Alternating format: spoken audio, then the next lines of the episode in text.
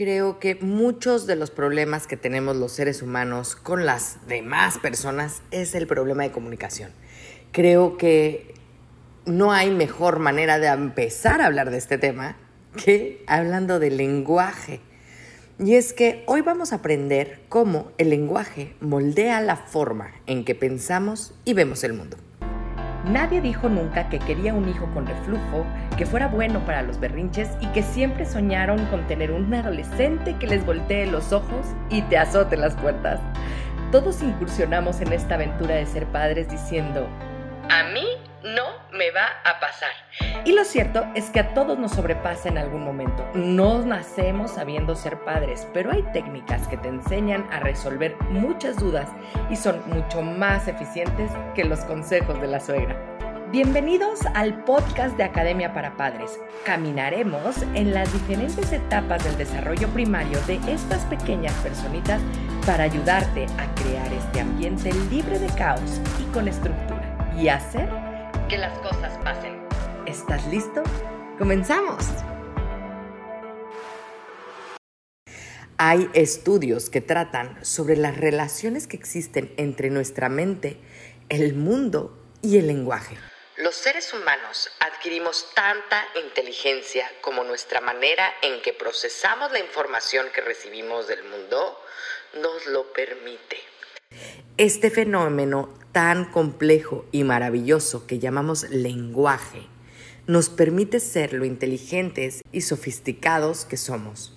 Una de las primeras cosas que me sorprendieron cuando empecé a indagar en este tema es el poder de las palabras sobre nuestro cerebro. Intentaré explicarles científicamente cómo las palabras influyen en el funcionamiento del cerebro.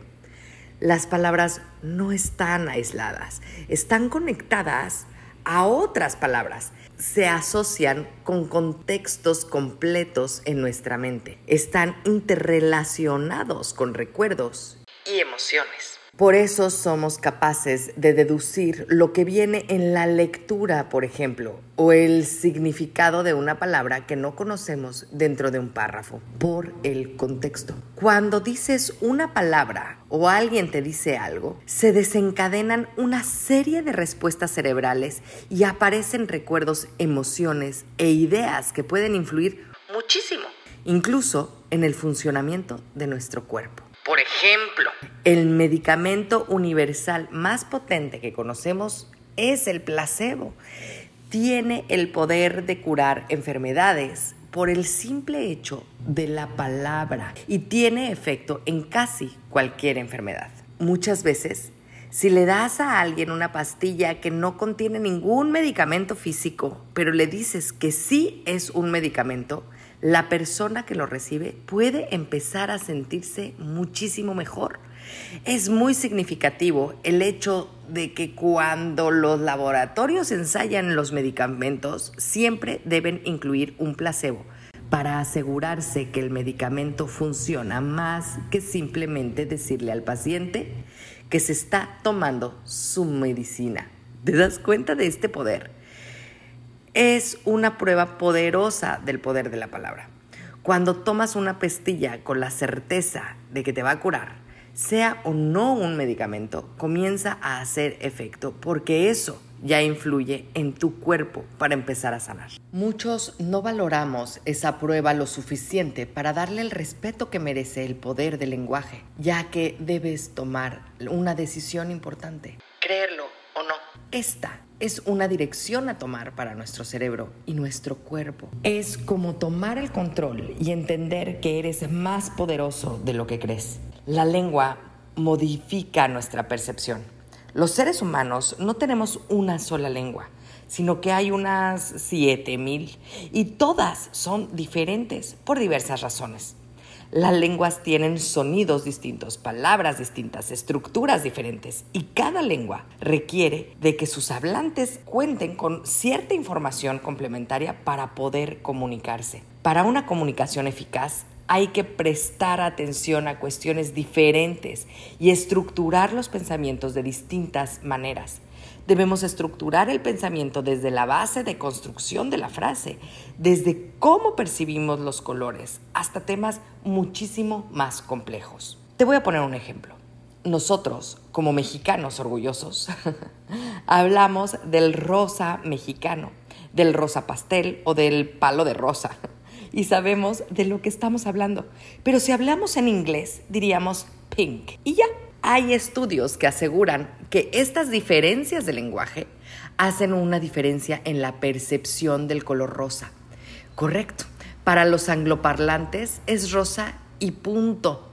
Los hispanos distinguen mucho más rápido un rosa mexicano o un rosa intenso o rosa fuerte y un rosa pastel al color palo de rosa mientras que los angloparlantes les cuesta muchísimo más trabajo porque no pueden describir la palabra rápidamente. Esto demuestra que incluso a un nivel básico, como es diferenciar los tonos de un color, en la lengua infiere e influye en nuestro sistema de percepción y nuestro sistema visual. Hay muchos otros ejemplos curiosos. Una de mis lecturas preferidas fue una investigación que se llevó a cabo en una comunidad aborigen de Australia.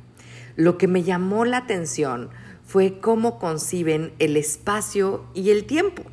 Muchos nos enfocamos en el tiempo porque, porque tenemos una obsesión colectiva alrededor de esto. Hay que cuidar el tiempo porque se acaba, ¿verdad? Bueno, pues conciben el espacio y el tiempo de manera cardinal. Quiere decir que utilizan los puntos cardinales para poder situarse en el tiempo y en el espacio. Lo utilizan para ubicar lugares, direcciones e incluso para localizar una mosca.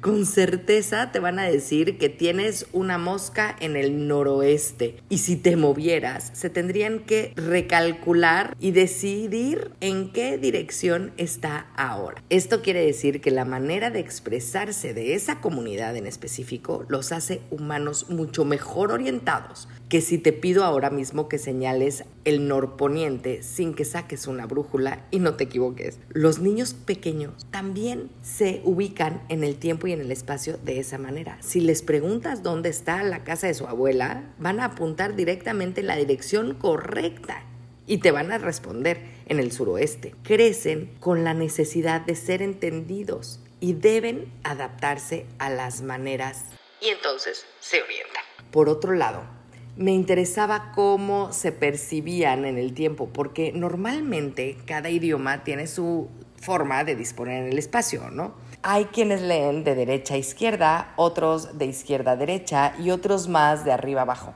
A partir de eso se construye la idea del tiempo y creamos metáforas que relacionan el espacio con el tiempo. Por ejemplo, nosotros decimos que los jóvenes tienen toda la vida por delante, ¿no?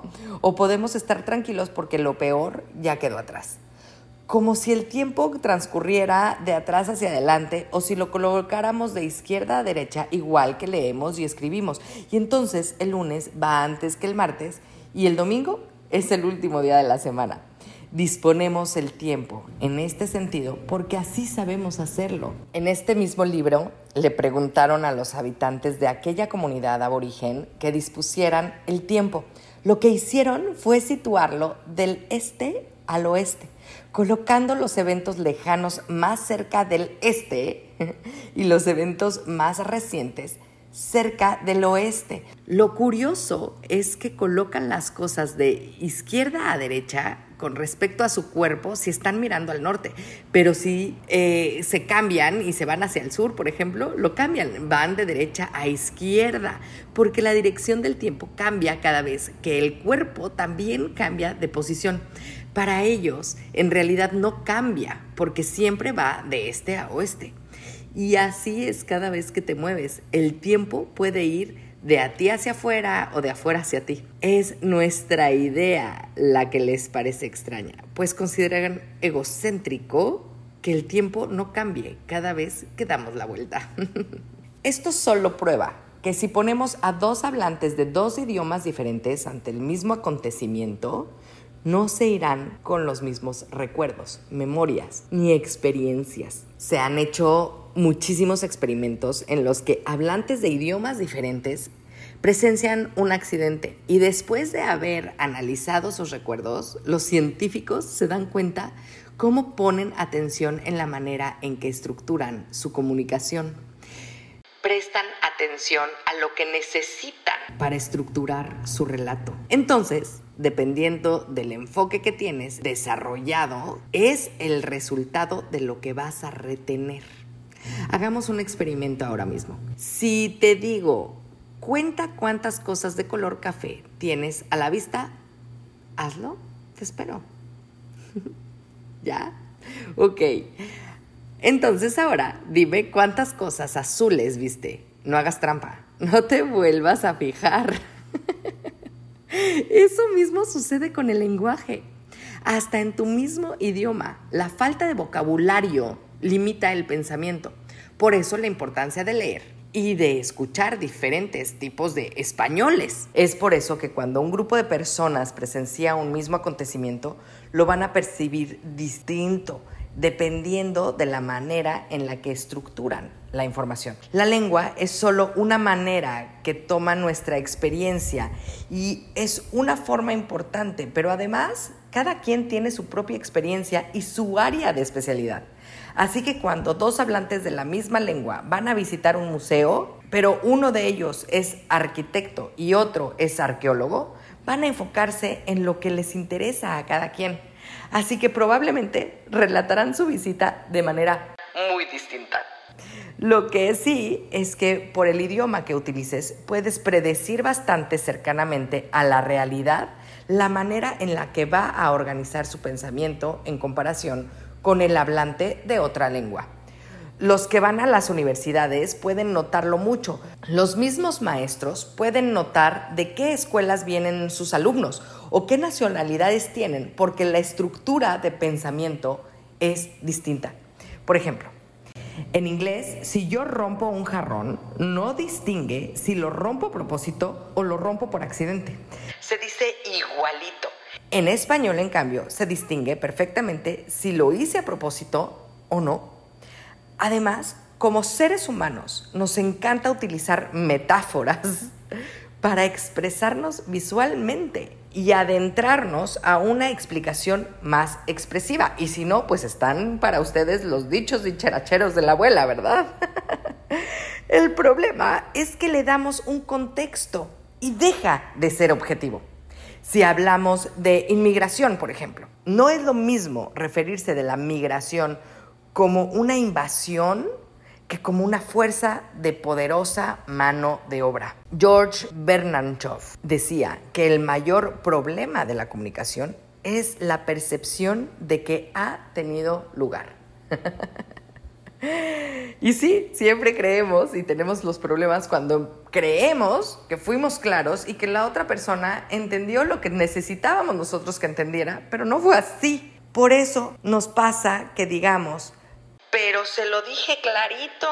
No existe la comunicación perfecta y por eso debemos tener la capacidad de entender que es normal tener malos entendidos porque es ahí en donde ejerce una comprensión mayor, porque nos tomamos el tiempo de hablar del tema. Nos podemos dar cuenta que el propio fallo comenzó en nuestra propia cabeza.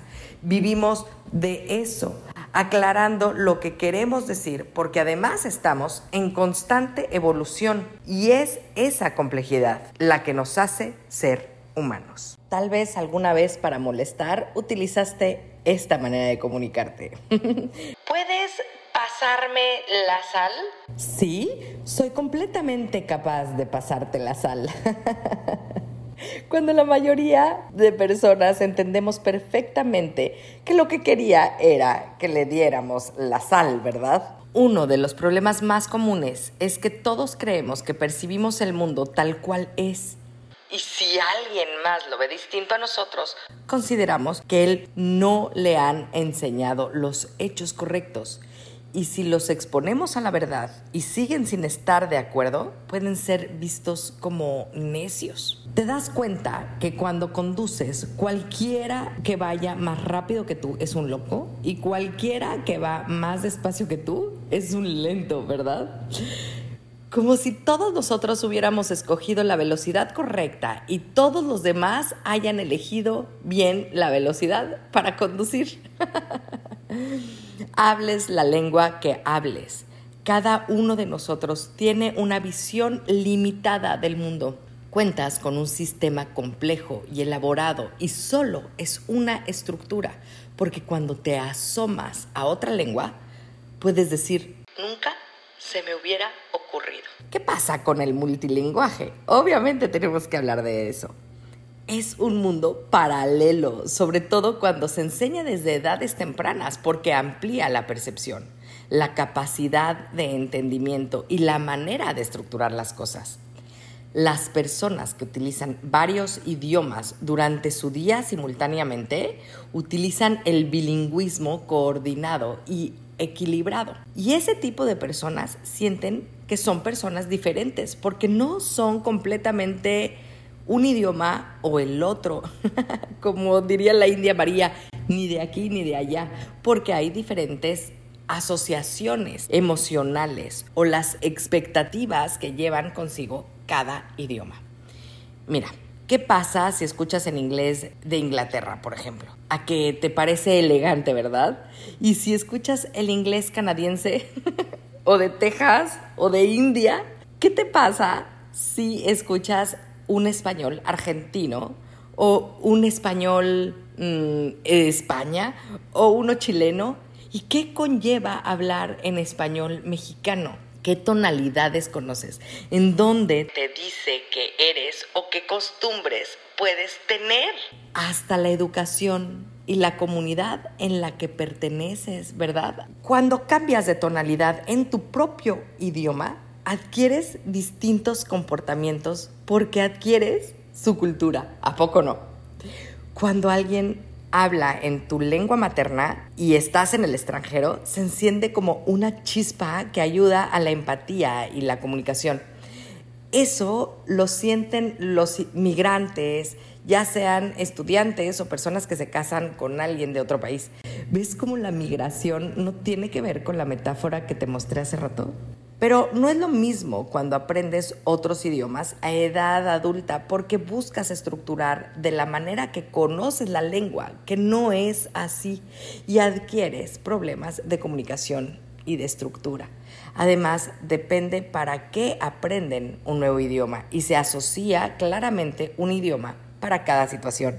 En definitiva, el hecho de poder comunicarte con personas de distintas culturas y estructuras cognitivas te amplía tu capacidad de cómo eres un ser humano. El cerebro siempre está cambiando y ajustándose a los nuevos sistemas y eso modifica tu manera de ver el mundo.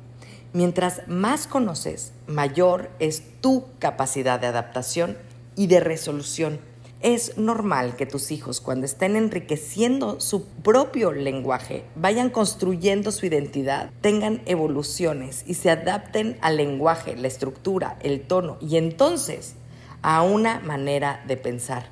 Lo importante aquí es permitirles pensar distinto para que no hagan cortocircuito. Ábrete tú mismo a aprender nuevas maneras de comunicarte para que evoluciones al mismo tiempo que tus pequeños. Muchas gracias por comenzar con tu camino al cambio. No dejes de compartir este canal para ayudar a los demás en su educación parental y su sanación propia. Me puedes encontrar en Facebook, Instagram y YouTube como emilyc.daumas y Academia para Padres. Únete a la comunidad para estar más cerca y poder complementar tu camino al orden y la estructura. Hasta la próxima.